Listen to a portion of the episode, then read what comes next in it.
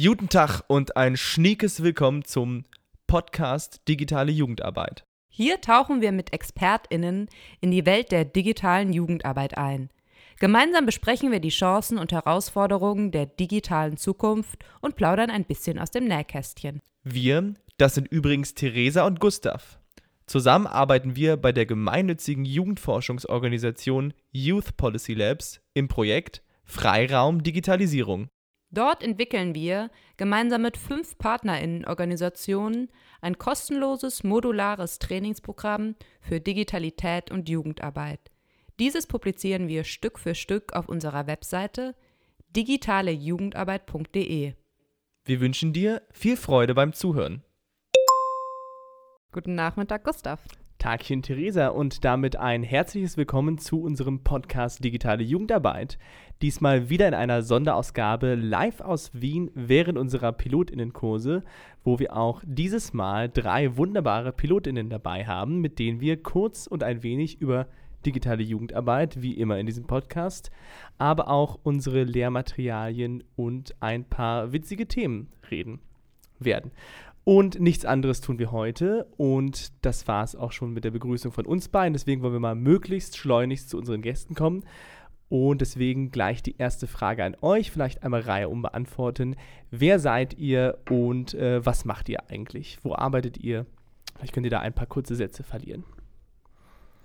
Ja, also ich bin Martina Krattenmacher, bin Fachvorständin Digitalisierung beim Landesjugendring in Baden-Württemberg, also bin von der deutschen Seite hier mit dabei. Bin äh, entsendet worden vom Bund der Landjugend Württemberg-Hohenzollern, also bin in der Landjugend unterwegs, im ländlichen Raum und äh, froh hier zu sein. Ja, ich bin die Karin aus Oberösterreich.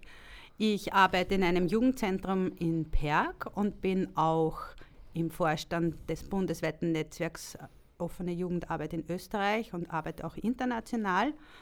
Und wir arbeiten im Jugendzentrum mit digitalen Medien aber das könnte man wahrscheinlich ausbauen. Ja, mir gefällt es auch hier. Es ist ein tolles Projekt. Danke.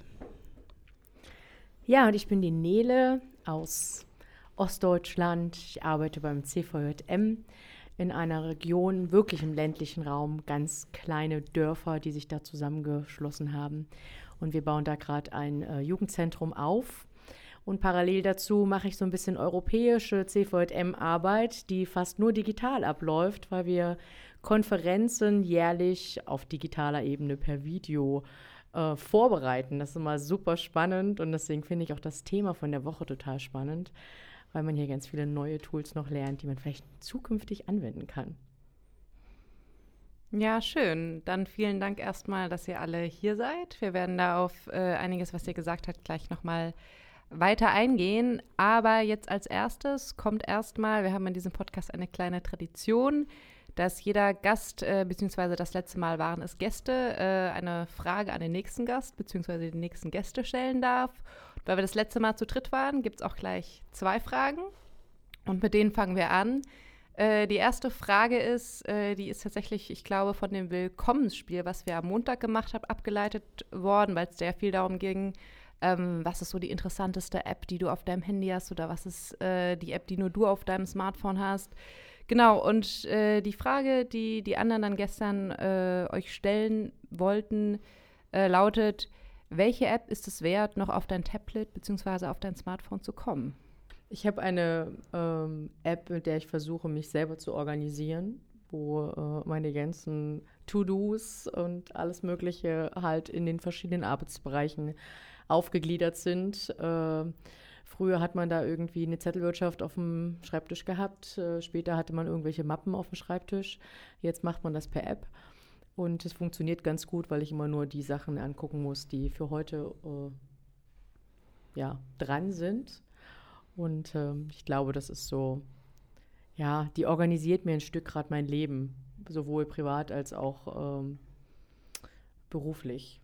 Und deswegen war das eine App, die ich letztes Jahr tatsächlich angeschafft habe für richtig ordentlich Geld. Aber ich habe für die Investition nicht bereut bis jetzt. Cool. Du darfst auch Ja, noch den genau. Namen nennen.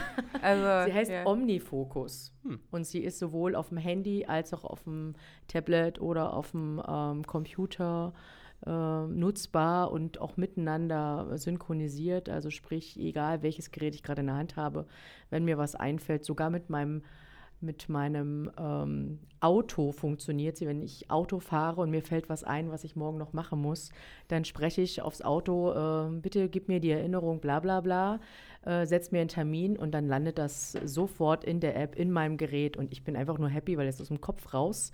Ich kann mich wieder auf den Verkehr äh, konzentrieren und weiß aber, es ist nicht vergessen, ich werde es abarbeiten bis morgen. Ja, zeitlich nutze ich am meisten meine Podcast-App. Da kann ich mir meine Podcasts zusammenstellen, wie ich das möchte. Vielleicht horche ich mir diesen auch an. Und das nutze ich intensivst, täglich sicher zwei Stunden.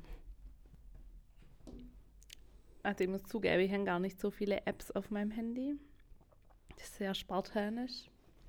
Aber ich glaube, die wichtigsten sind tatsächlich die, mit denen ich in andere äh, Kommunikation gehen kann. Also wo ich Kontakt halten kann, wo ich weiß, ah, da macht man jetzt gerade das oder das. Und beruflich sowieso, wenn man dann dementsprechend die Aufgabe verteilen kann, so drüber.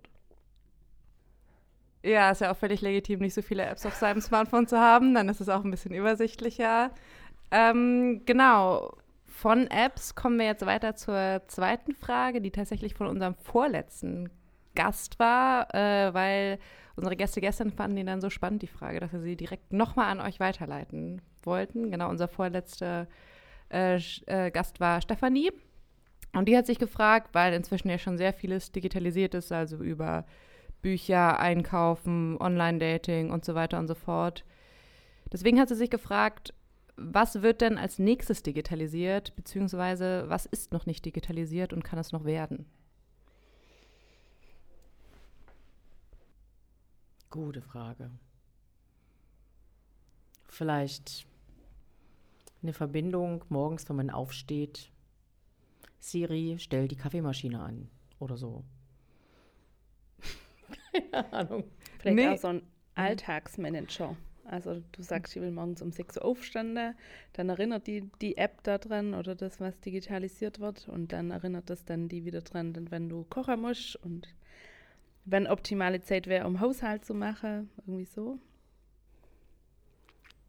Ich glaube, dass das, also das ist schon zum Teil, aber ist noch nicht ganz digitalisiert, ist der Verkehr, Autos, das kommt jetzt sicher.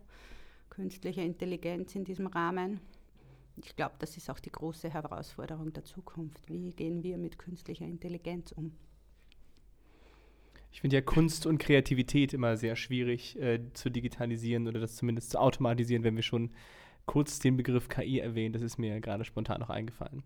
Weil auch äh, gestern taten, äh, taten wir uns ein wenig schwer mit der Frage, was für die Qualität dieser Frage spricht. Aber es ist schon sehr viel in unserem Alltag digitalisiert. Deswegen ist da, muss man da durchaus ein wenig nachdenken und äh, das Getränk wird vielleicht als nächstes digitalisiert. Nein, wir wollen es nicht hoffen, aber äh, vom Getränk äh, kommen wir dann nochmal äh, zu einer äh, weiteren Frage oder einer, einem Raum, der euch äh, kurz die Möglichkeit gibt, etwas über äh, die Organisation, in der ihr arbeitet, zu verlieren. Und im Anschluss dazu würde uns auch noch interessieren, wie konkret bei euch digitale Jugendarbeit aussieht. Wir können ja mal bei Nele anfangen und dann wieder Reihe rum. Das waren jetzt aber zwei Fragen. Richtig. Mit welcher soll ich denn anfangen? Äh, vielleicht mit der Organisation. Mit der Organisation.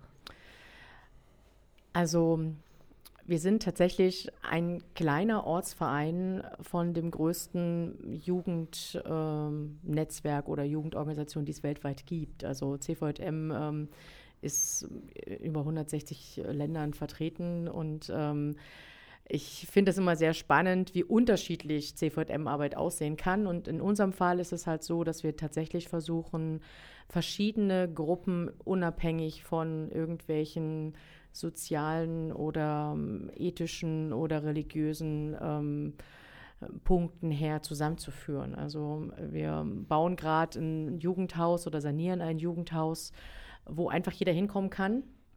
Und äh, manchmal ist es gar nicht so einfach zu erklären, dass auch ein christlicher Verein, also das C im CVM steht tatsächlich für christlich, ähm, ein christlicher Verein ähm, eine Jugendarbeit macht äh, und man nicht unbedingt in der Kirche sein muss, ähm, sondern dort als offenen Treff hinkommen kann, Freizeit verbringen kann und, und, und. Und äh, wir mussten in den letzten Jahren lernen, äh, sehr viel politischer zu werden, um ein Netzwerk zu bauen, um die Dinge realisieren zu können für die allgemeinen Jugendlichen.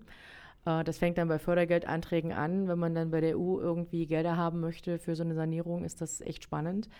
Ähm, und wir hatten auch tatsächlich Lotterien, die gesagt haben, nein, in eurem Steuerbescheid steht religiös drin und deswegen seid ihr nicht förderfähig. Also da habe ich mich das erste Mal in Deutschland ähm, diskriminiert gefühlt für meinen Glauben. Man mag es kein glauben, aber es ist so. Ähm, ansonsten arbeiten wir projektemäßig und wir arbeiten ähm, dank Corona jetzt natürlich auch sehr viel mehr digital als in den letzten Jahren davor. Das heißt, wir haben alles spontan umgestellt auf die verschiedenen Möglichkeiten, wo man Jugendliche erreichen kann haben versucht, äh, unser Jugendhaus in Discord nachzubauen und dort uns zu treffen, haben über Zoom äh, Gruppentreffs gemacht, ähm, Faschingsveranstaltungen per Zoom und, und, und, äh, Escape Rooms ausprobiert. Also alles, was irgendwie geht und was die Jugendlichen wollen, wozu sie Bock haben, das wird einfach probiert. Und ähm, das fetzt einfach. Es macht Spaß, aber ich gebe auch zu, das erste Treffen wieder nach dem äh, Lockdown ähm, war wesentlich positiver. Und man hat zum Glück auch gemerkt, die Jugendlichen haben es auch gebraucht, sich wieder begegnen zu können und die Masken abzunehmen und sich einfach auch mal wieder in den Arm fallen zu können oder die Jungs einfach zu raufen, was halt digital nicht so leicht ist. Also es ist halt beides was. Also Raufen ist noch nicht digitalisiert. Ja, definitiv.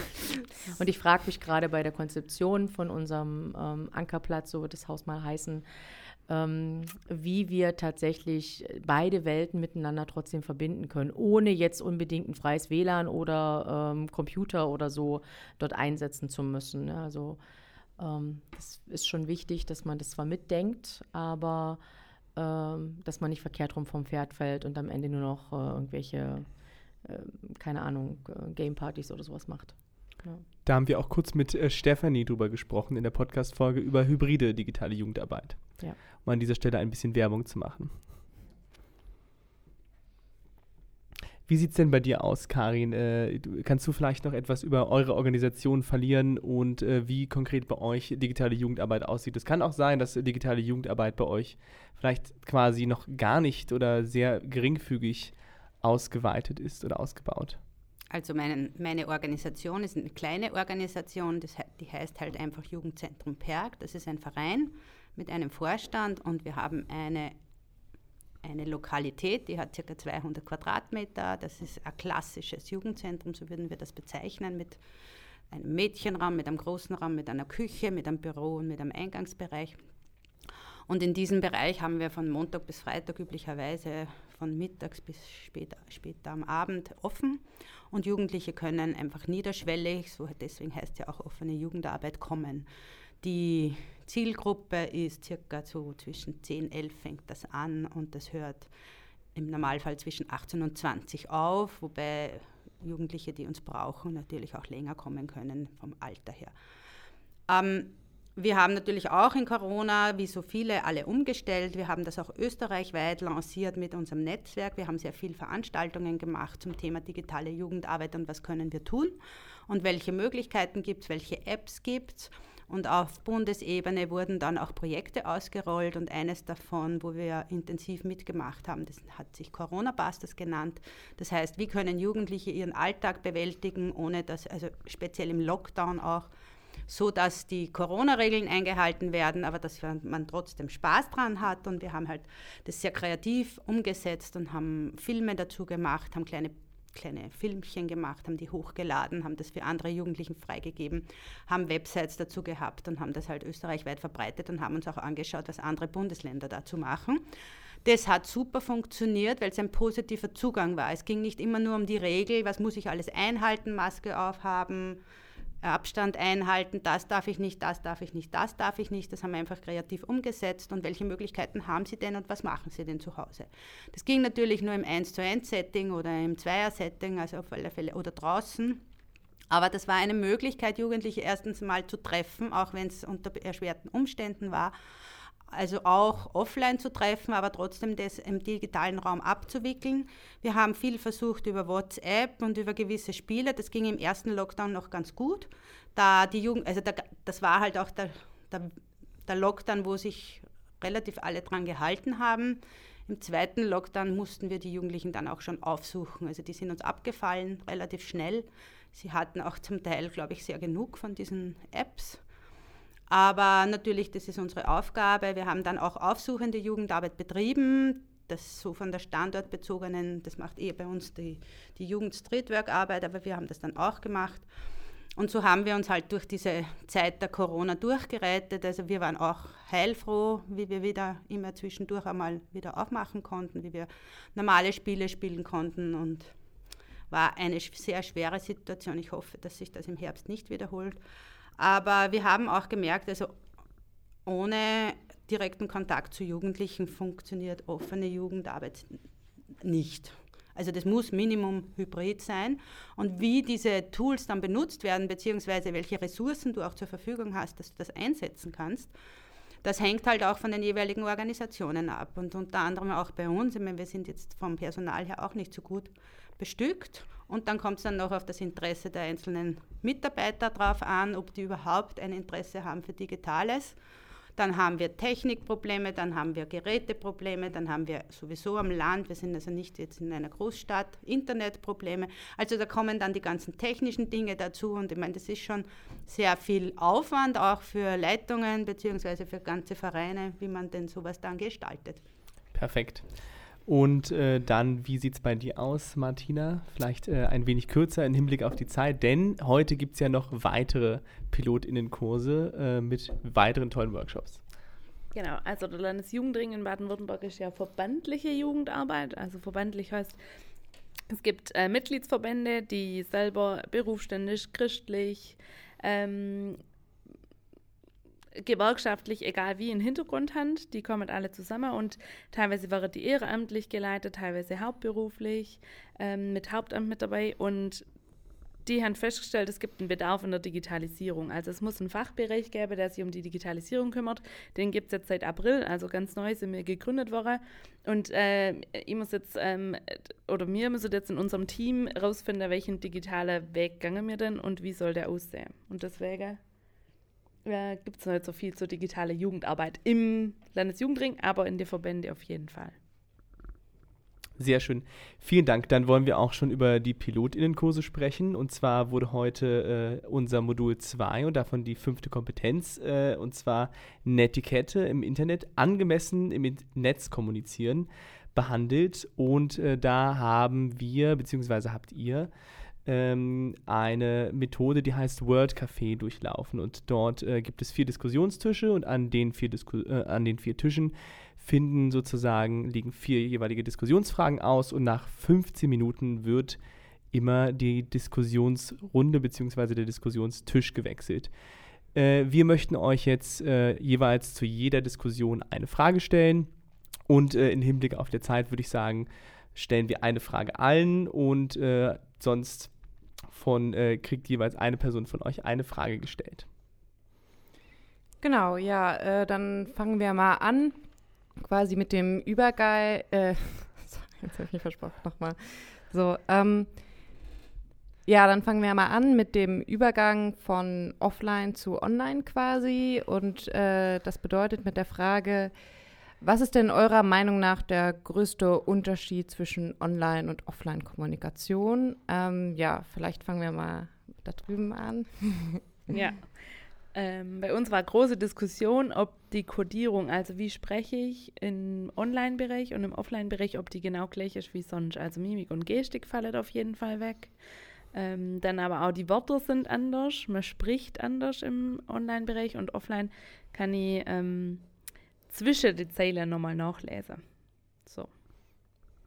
Frage beantwortet?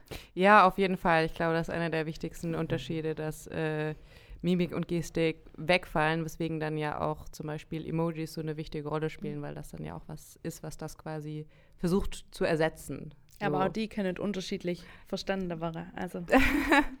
das stimmt. Das ist dann ja nochmal ein ganz eigenes Mhm. Feld. Äh, Es gibt ja eine ganz eigene Sprache von Mhm. Emojis. Ähm, ja.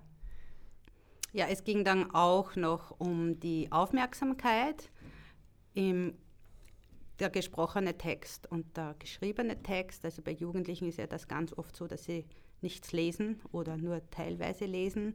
Und wenn ich halt mit Jugendlichen im Offline-Kontakt bin, dann kann ich da eben nachfragen, kann mich versichern, dass das verstanden wurde und kann, kann da eine Kommunikation entstehen lassen. Das funktioniert bei Jugendlichen teilweise im, in den sozialen Medien nicht so gut. Ja, bei uns war eigentlich ein bisschen auch noch die Diskussion darüber, äh, wenn man jetzt mal an ähm, Unterschied zwischen Mail-Kommunikation, also geschrieben, und äh, verschiedenen ähm, Apps, ähm, Chat-Funktionen oder sowas ähm, differenziert, ähm, dass es schon einen Unterschied gibt, welche Zielgruppe nutzt wo welches Tool. Und gerade wenn wir jetzt als Organisation oder als Verein mit anderen Institutionen oder Ämtern zu tun haben ne, und äh, dort äh, wesentlich mehr über Telefon oder ähm, Face-to-Face oder per Mail äh, stattfinden kann und muss, ähm, heißt das bei weitem nicht, dass wir Jugendliche und Eltern auf diesen ähm, Wegen erreichen. Also das wird zum Teil richtig abgelehnt äh, oder gesagt, ja, nee, also ich ähm, gucke vielleicht einmal pro Woche in mein Mailpostfach rein, wenn überhaupt. Ne? Also da wirklich konkret zu unterscheiden, mit wem habe ich gerade zu tun und äh, was ist der richtige Kommunikationsweg, egal ob jetzt offline oder online, ist, glaube ich, eine immense Grundentscheidung, die wir erstmal treffen müssen in der Arbeit. Ja, die Frage, wer welche Plattform benutzt und wer auf welcher Plattform erreichbar ist, hat ja auch äh, bei der Diskussion um Kommunikationskulturen eine sehr große Rolle gespielt. Und da ging es dann ja unter anderem auch dar darum, dass, äh, wie wir eben schon angesprochen haben, dass es Jugendlichen ja auch immer eine sehr eigene Sprache und Kommunikationskultur haben, äh, die dann auch mit den Plattformen einhergeht, also Instagram, da gibt es überall eine eigene Kommunikationskultur. Und da gab es dann ja so ein bisschen die Diskussion, wie geht man dann da, damit um? Einerseits möchte man ja quasi in dieser Sprache auch kommunizieren, so, und andererseits möchte man es ja auch nicht irgendwie künstlich machen. Und das haben dann ja auch einige von euch gesagt, dass es dann auch manchmal als Feedback kommt, ja, jetzt versucht ihr es aber zu hart. Wie geht ihr denn damit um oder was wäre euer Ansatz da? Wie kann man quasi in diese Kommunikationskultur einsteigen und trotzdem es aber quasi schaffen, noch authentisch zu bleiben oder quasi nicht zu sehr den Jugendlichen das Gefühl geben, dass man es jetzt quasi zu hart versucht, sich so an sie anzupassen. Also eigentlich die, ist die Frage verkehrt rum gestellt. Mhm. Weil ich denke, äh, der erste Schritt muss sein, tatsächlich sich zu entscheiden, authentisch zu sein und zu bleiben. Ansonsten hast du in Jugendarbeit sowieso ver verloren. Also wenn wir versuchen, irgendetwas darzustellen, was wir tatsächlich nicht sind, ähm, funktioniert das nicht. Das nehmen die uns ab oder nehmen die uns nicht ab. Ne? Ähm, deswegen, ich habe vorhin überlegt, in irgendeinem der Fragen ähm, ging es darum, ob wir, oder bei der Fragestellung, ob wir schriftlich oder ähm, offline anders reden oder kommunizieren wie ähm, digital oder online, würde ich sagen, nein. Also ich bin Nele vorm Mikro, ich bin Nele vorm Computer, wenn ich schreibe und ich bin Nele face-to-face. Und wenn ich das nicht mehr bin, äh, dann habe ich echt ein Problem in der Jugendarbeit. Ähm, ohne Authentizität funktioniert es einfach nicht. Also insofern passe ich mich dort auch nicht an und meine Jugendlichen wissen das auch. Ähm, ich werde weder mit Worten da irgendwie anders reden, äh, noch plötzlich andere Themen. Also sie wollen oder ich möchte, dass sie mit ihren Problemen zu mir kommen und dafür muss ich authentisch sein und äh, kann ich heute so und morgen so agieren. Das funktioniert nicht. Ja, das äh, finde ich ist eine sehr schöne Antwort äh, auf dieses äh, Problem oder die Fragestellung. Habt ihr da noch was zu ergänzen? Andere Meinungen, andere Ansätze, andere Erfahrungen? ich glaube, dass man sich auch entscheiden muss, wie weit will ich denn dieses Kommunikationsmedium nutzen, um jemanden, mit jemandem in Kontakt zu treten. Und dann muss ich das Coding halt lernen. Oder, oder ich lasse bleiben. Also es ist jetzt eine Entscheidung. Mache ich das oder mache ich das nicht? Und ich meine, ja, mit der Authentizität, da gehe ich ganz mit Nele d'accord. Das muss so bleiben. Ich bin auch die Person, die ich bin. Und ich werde auch nie die beste Freundin meiner Jugendlichen werden. Das funktioniert einfach nicht. Haben nur groß darüber diskutiert, ob man Rahmen festlegen muss für diese ähm, Online-Kommunikation, weil im normalen ähm, Raum würden wir uns treffen und würde der Commitment ausmachen und das haben wir ja so bei unserer Gruppegründung oder bei dem Toolgründung ja nicht. Ähm, und das war da, das Thema dann, dass wenn einer in die Gruppe schreibt, herzlichen Glückwunsch zum Geburtstag, dann schreibe zehn hinterher und das macht man im normalen Leben auch nicht. Also wäre dann die Frage, wie kriegt man das näher, machen wir dann ähm, stellen wir Regeln auf, die gemeinsam die Gruppe entscheidet oder das Team, dass so dann gemeinsam entschieden wird. Wie wollen wir arbeiten? Das ist doch eine super Überleitung. Vielleicht habt ihr da ja auch noch ein persönliches digitales No-Go, was wirklich euch ganz persönlich am äh, stärksten im digitalen Raum äh, vielleicht ein bisschen nervt. Auf jeden Fall die ständige Erreichbarkeit. Also wenn man nicht nach zwei Sekunden zurückschreibt, dann kommt schon das Fragezeichen oder alles okay und ähm, auch mit der E-Mail, es muss dringend sein und sofort bearbeitet werden. Also diese immer sofort auf der Punkt da sein und arbeiten. Das ist ja zum Teil auch echt äh, grenzüberschreitend, ne?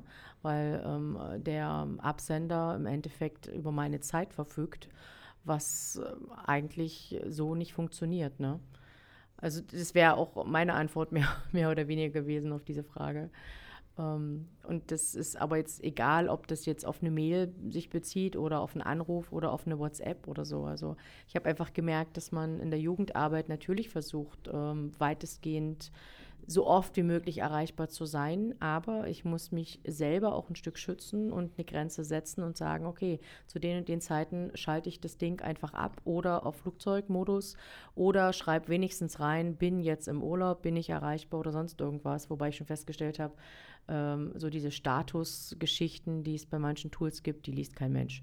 Also insofern habe ich irgendwann angefangen, einfach mein Profilbild entsprechend zu ändern. Also immer wenn ich jetzt äh, frei habe oder im Urlaub bin, dann äh, ist da nicht mehr Nele zu sehen, sondern ein schönes Strandbild. Wo die Leute dann manchmal schon drauf gucken, oh, sie hat ein neues Bild. Ach nee, äh, hm, alles klar, sie ist nicht erreichbar. Okay, einverstanden. Ja, ich glaube auch, dass man sich Strategien zurechtlegen muss, wie man mit dem umgeht.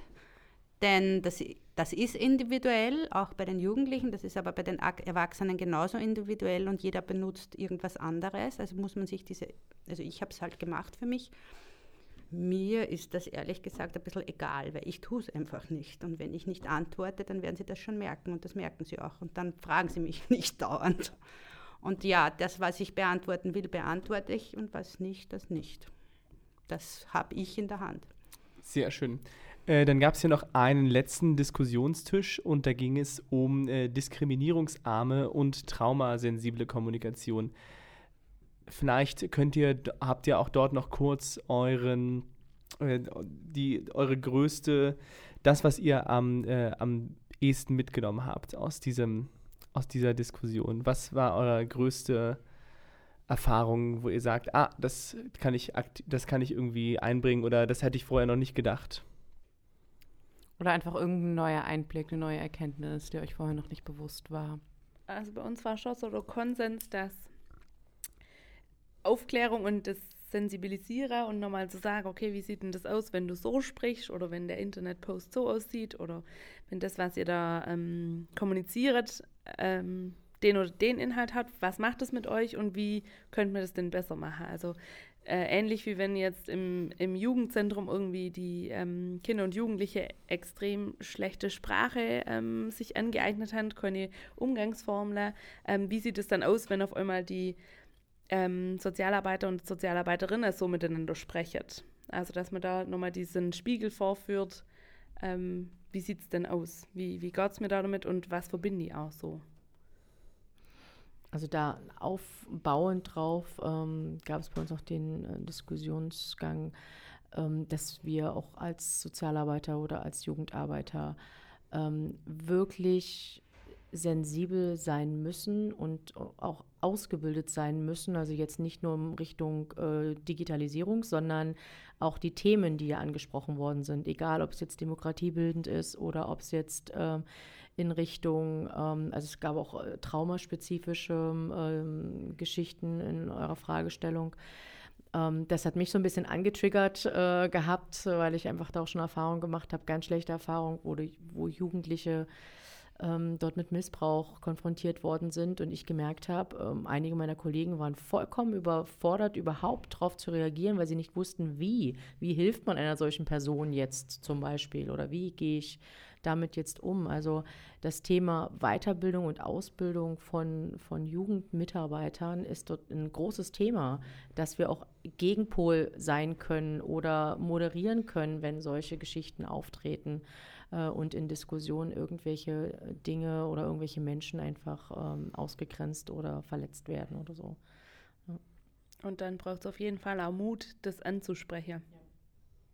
Ja, dafür sind wahrscheinlich dann auch solche Gespräche hilfreich, sich da gegenseitig ein bisschen Mut zu machen, weil ich stelle mir das auch anstrengend vor, wenn man da irgendwie so ein bisschen Einzelkämpferin mhm. ist, äh, obwohl es sehr, sehr wichtig ist, vor allen Dingen zum Beispiel solche Konzepte wie äh, äh eine Triggerwarnung zu geben. So. Ähm, ja, spannend. Ähm, wir würden dann jetzt langsam übergehen. Wir waren ja jetzt äh, im Bereich Netiquette, also wie kommunizieren wir, was im Digitalen, was können wir da für Regeln aufstellen. Ähm, genau, und wir gehen jetzt über, wie wir das auch vorhin gemacht haben, zum Thema Umgehen mit Urheberrechten und Lizenzen. Damit haben wir vorhin angefangen, damit werden wir später auch weitermachen. Und genau, bis äh, jetzt habt ihr eine Aufgabe macht. Die kommt aus einer Übung äh, namens Wer hat Recht und wenn ja, wie viele? Das ist nämlich gar nicht so einfach zu beantworten, die Frage. Und vielleicht kann zunächst einmal eine Person von euch kurz erzählen, äh, was wir da vorhin genau gemacht haben. Es gab ein Fallbeispiel, ähm, ein Jugendclub, der einen Film vorführen will. Äh, der Film soll übermorgen, glaube laufen. Ähm, es gibt aber keinen Film, den man ausgeliehen hat, mehr da keine DVD da. Also ist die Frage, kann man den über Netflix irgendwie kriegen von der Kollegin? Ähm, oder illegal. Also so komische ähm, Satan, in denen man sowas finden könnte. ähm, so, das wäre die Alternative, oder? Nie was vergessen? Genau, es gab dann quasi noch dieses äh, Virtual Private Network, wo es dann darum ging, es hat Netflix, aber nur in einem anderen Land. Darf man das jetzt nutzen? Genau, und dann ging es eben ein bisschen um die Frage, ihr habt euch dann ja in drei Gruppen aufgeteilt, weil das ja auch länderspezifisch ist. Also es gab zwei Gruppen dann aus Deutschland, zwei aus Österreich, dann waren noch zwei Leute aus der Schweiz dabei. Und dann ja so ein bisschen recherchiert, äh, was habt ihr für rechtliche Bedenken und äh, wie könnt ihr quasi damit umgehen, um rechtlich so auf der sicheren Seite zu sein. Genau, und jetzt so als Anschlussfrage wollte ich fragen, es kamen dann ja vorhin auch schon sehr viele Beispiele, inwiefern ihr damit in eurem Arbeitsalltag schon konfrontiert wart. Deswegen würde ich jetzt euch einfach gerne nochmal fragen, wie ihr denn in eurem Alltag als Jugendarbeiterin mit dem Thema Urheberrecht umgeht. Also ich glaube, das, was am herausforderndsten ist, ist nicht unbedingt das Filmthema, was jetzt in diesem Beispiel kam, weil es jetzt vergleichsmäßig nicht so oft vorkommt. Klar, Jugendliche gucken auch gerne mal einen Film, aber das machen sie dann auch gerne privat. Äh, die größere Herausforderung ähm, sind eher Fotos. Und das fängt einfach an bei Fotos, die man auf irgendwelchen Projekten oder Freizeiten macht ähm, darf man die danach dann noch benutzen für irgendwelche Flyer oder nicht, selbst wenn man sich dann irgendwie versucht abzusichern, dass die Eltern äh, zustimmen, dass fotografiert werden darf. Es gibt immer mehr Eltern, die sagen, nein, mein Kind bitte nicht. Ähm, jetzt bei meiner letzten Freizeit war es dann so, dass wir gar keine Fotos ähm, irgendwie weitergegeben haben, äh, auch an die Jugendlichen nicht. Früher gab es eine DVD mit allen Fotos als Erinnerung. Das kannst du nicht mehr machen, wenn da eine Handvoll von Leuten dabei ist, die sagen wir nicht, weil du kannst nicht bei 70 Jugendlichen äh, alle Fotos durchgucken, äh, wo dann die fünf eben nicht drauf sind oder die zehn. Es wird immer komplexer, weil die Leute auch immer sensibler werden in diese Richtung, was ja auch auf der einen Seite gut ist. Auf der anderen Seite geht natürlich vieles verloren. Und ähm, es ist eine Grauzone und ich bin ehrlich gesagt noch nicht ganz happy äh, mit der Art und Weise, wie wir da mittlerweile äh, mit verfahren. Weil, äh, wenn wir ehrlich sind, wir schauen dann weg und wissen genau, dass die Jugendlichen trotzdem ihre Fotos miteinander teilen. Ne? Mhm. Weil es einfach irgendwie mit dazugehört. Aber es ist halt eine ganz schwierige Geschichte. Und du kannst es auch nicht rechtlich mit äh, irgendwelchen Formularen im Vorher abklären, 100 Prozent. Geht nicht. Hm. Und da bist du natürlich auch gleich im digitalen Bereich, wenn wir jetzt sagen, wir haben einen Instagram-Account, äh, eine Webpage oder sonst irgendwas. Womit willst du denn die ganzen Sachen äh, füttern, wenn du die ganze Zeit eigentlich nur Unsplash-Bilder äh, benutzen kannst, ähm, äh, die dann frei sind und deine eigenen Emotionen äh, von deinen eigenen Leuten darfst du eigentlich überhaupt nicht verwenden, um gegebenenfalls Werbung zu machen fürs nächste Projekt. Also ich bin echt traurig mit dieser Entwicklung aber ähm, das ist unsere größte Herausforderung, was Urheberrecht eigentlich betrifft. Und vielleicht diese Grauzone mehr ins Licht zu holen. Also je besser ich informiert bin und je besser ich weiß, um was es denn überhaupt geht und wo kann ich mich denn sicher bewegen, glaube ich auch, dieses Wegschauen ist so extrem. Weil dann fühle ich mich sicher. Also du liest im, im Internet, versuchst das rauszufinden, aber so richtig, ob das jetzt zu 100% stimmt, gibt es ganz, ganz oft nicht. Und dann ist halt auch die Frage, wie viel davon setzen die Jugendliche um? Also super, wenn du als ähm, Jugendarbeiterin oder Jugendarbeiter das dann kennst, aber was macht dann die Jugendliche selber? Also muss sie dir nicht auch wie eben Urheberrecht mit Bildern funktioniert. Oder mit Texte.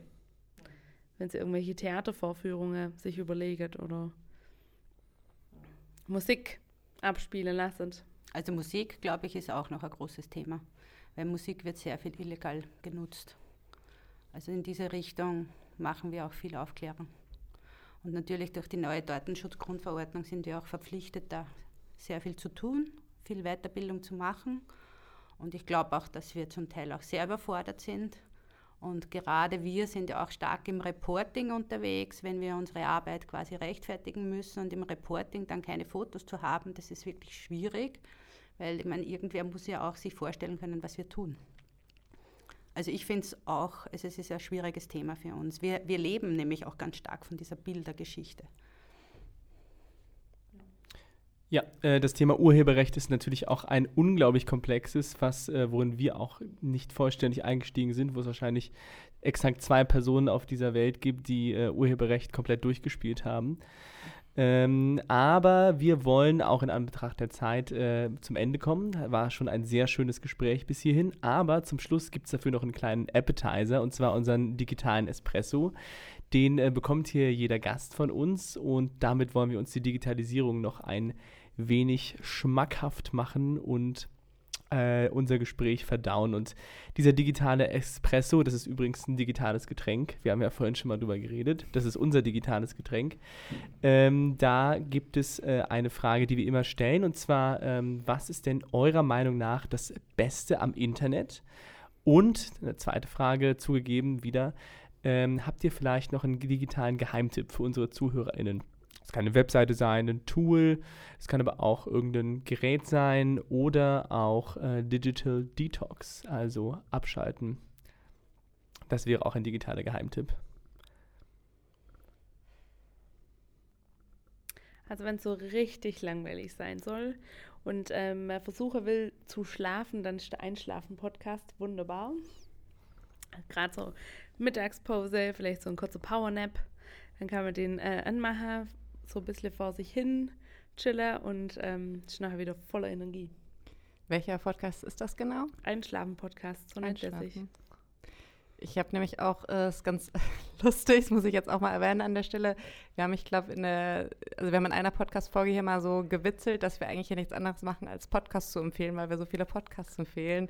Und ich möchte an der Stelle auch noch einen weiteren Einschlafen-Podcast empfehlen. Es gibt nämlich auch tatsächlich ähm, einen Podcast Einschlafen mit Wikipedia.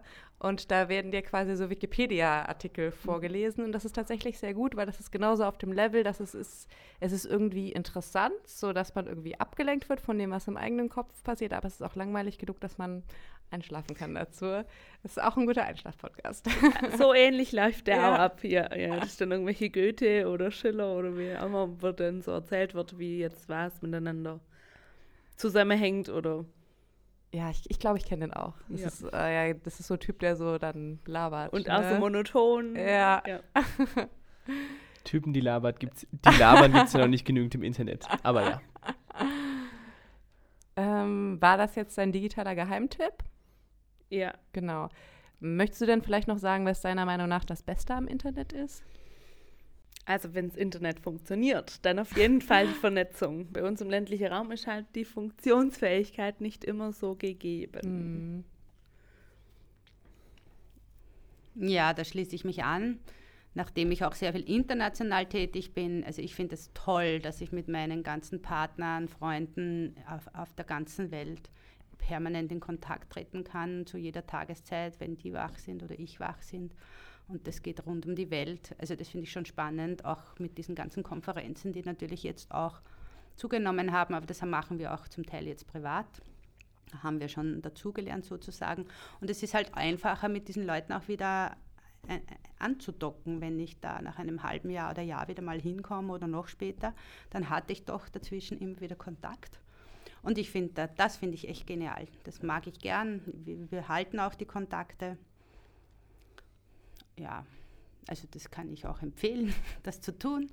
Man kann dann auch günstig irgendwo Urlaub machen, indem man bei irgendwem sich unterbringt. Das ist so Couchsurfing auf privater Ebene. Ja, und was mein, ich habe, also Geheimtipp ist das bestimmt keiner, aber ich höre halt unglaublich gerne Podcasts in jeder Richtung. Und wenn mich ein Thema interessiert und es ist der Afghanistan-Krieg, dann kann ich mir da viel anhören. Und wenn ich einen Krimi hören will, dann höre ich mir einen Krimi an. Und wenn es digitale Jugendarbeit ist, dann höre ich mir das an. Ich mag das. Möchtest du dich dann auch noch an uns anschließen und auch noch einen Podcast-Tipp abgeben?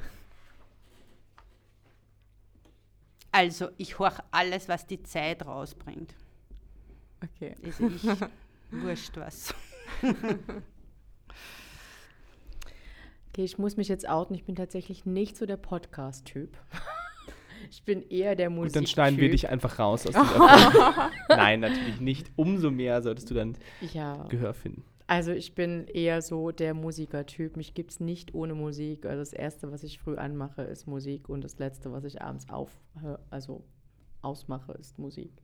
Im Auto und und und. Äh, zwischenzeitlich wird mitgesungen. Ähm, genau, also da kann ich dann wirklich äh, abschalten oder es motiviert mich, ähm, wenn ich arbeite. Wenn ich keine Musik höre, äh, hat mir meine Praktikantin schon mal gesagt, ähm, ist es kontraproduktiv, weil dann fange ich an, Selbstgespräche zu machen während der Arbeit und das zu erzählen, was ich gerade tue. Und das ist echt nervig, weil sie hat sich dann permanent angesprochen gefühlt. Ähm, Aber es ist auch wie ein Podcast quasi. Also machst du quasi einen Podcast. ja, kann durchaus sein, dass man das so interpretieren kann. Insofern, ja, ich bin eher der Musiker-Fan. Ähm, das, was ich am genialsten am Internet eigentlich finde, ist, dass es uns fordert und fördert. Also, dass es uns ständig herausfordern kann und man äh, alles irgendwie erlernen kann oder sich mit allem beschäftigen kann. Es wird eigentlich nie langweilig. Und äh, man ist ständig irgendwie, auf, im positiven Sinn, hat man äh, die Möglichkeit, ähm, sich weiterzubilden mit den Dingen, ähm, was einen gut tut oder was einem gefällt oder äh, Informationen, die man braucht. Ähm, selbst wenn der Arzt äh, nicht mehr weiß, wie es weitergeht, dann schaut man halt, äh, ob man es irgendwo im Forum findet, was helfen könnte. Es ist manchmal ein bisschen spooky, aber ähm, ja. Und ich habe natürlich im letzten Jahr festgestellt, dass äh, das Internet äh, ein guter Partner ist, wenn man allein ist und bei Corona zu Hause sitzen muss äh, und jetzt nicht unbedingt eine Familie hat oder so. Man ist halt nie allein und das ist schon cool. Also, das ist so mein, mein Ding im letzten Jahr gewesen. Genau. Geheimtipp. Hm. Schwierig. Es kann ja auch ein offenes Geheimnis sein. Ein offenes Ähm, Geheimnis. ja. Ja, und das stimmt auf jeden Fall, was du sagst, dass man im Internet eigentlich quasi alles lernen kann. Das ist, glaube ich, auch die Erfahrung, die wir gemacht haben bei der Entwicklung der äh, Lehrmaterialien, weil wir ja quasi auch äh, an vielen Stellen eigentlich bei Null angefangen haben und uns angefangen haben, die Themen äh, reinzuarbeiten und wahnsinnig viel selber dabei gelernt haben. Und umso mehr jetzt natürlich jetzt nochmal, wo wir hier sind mit euch und äh, tatsächlich die Kurse machen und auch die ganzen Praxiserfahrungen von euch mitnehmen können. Äh, zum Beispiel, was er erzählt hat, dass es auch ein riesig großes Problem ist, dass man äh, gar nicht mehr so, so leicht äh, Bilder einfach posten kann oder Bilder machen kann. So, das war zum Beispiel was, was ich noch gar nicht bei dem Thema auf dem Schirm hatte. Das werden wir auf jeden Fall mitnehmen, nochmal als ganz wichtigen Punkt. Genau. Äh, bevor es zur nächsten Folge geht, äh, brauchen wir nämlich auch von euch noch äh, eine Frage an die nächsten Gäste. Äh, wir werden morgen nochmal eine Podcast-Folge aufnehmen. Ähm, das heißt, es werden jetzt auch nochmal andere PilotInnen hier sein. Das heißt, wenn ihr wollt, kann das auch gerne hier auf die Kurse bezogen sein, die Frage. Aber es kann auch gerne was anderes sein. Ähm, genau, ja. Also überlegt euch jetzt einfach gemeinsam, was ihr gerne für eine Frage stellen würdet. Es können noch zwei sein. Gestern waren es auch zwei. Es kann auch einfach eine Person einen Anfang machen. Also dieses, was ist noch nicht digitalisiert, diese Frage finde ich immer noch spannend, was andere dazu bewegt oder was sie dazu bemerken, Die stellen wir auch nochmal. denke ich mir. Genau. Und vielleicht auch, ob es überhaupt nur eine Grenze gibt zwischen digital und real life. Also ist das überhaupt nur ein Unterschied oder ist das einfach so schon vernetzt? Und wenn ja, wo gibt es den Unterschied? Das ist auf jeden Fall eine super wichtige Frage, die auch immer wieder auftaucht, weil ja und auch so ein bisschen so der Konsens ist, dass, dass diese Grenze eben verschwimmt, vor allen Dingen im Leben von Jugendlichen, die dann irgendwie nicht mehr unterscheiden. Ist ja fast schon so ein bisschen so ein Allgemeinplatz. Insofern ist es eine super Frage. Dann würden wir einfach die beiden Fragen mitnehmen, also auch die Frage von gestern wieder weitergeben und äh, die nach der Grenze, wo sie liegen könnte und wo vielleicht nicht. Genau, und ja, ganz im Sinne dieser Grenze machen wir jetzt auch wieder den Grenzübergang ins Analoge. ich bedanke mich nochmal mit euch. Es war sehr schön und ich freue mich jetzt gleich darauf, wenn wir weitermachen. Äh, ja, und insofern vielen ich Dank. mich auch. Vielen Danke. Dank. Dankeschön. Tschüss.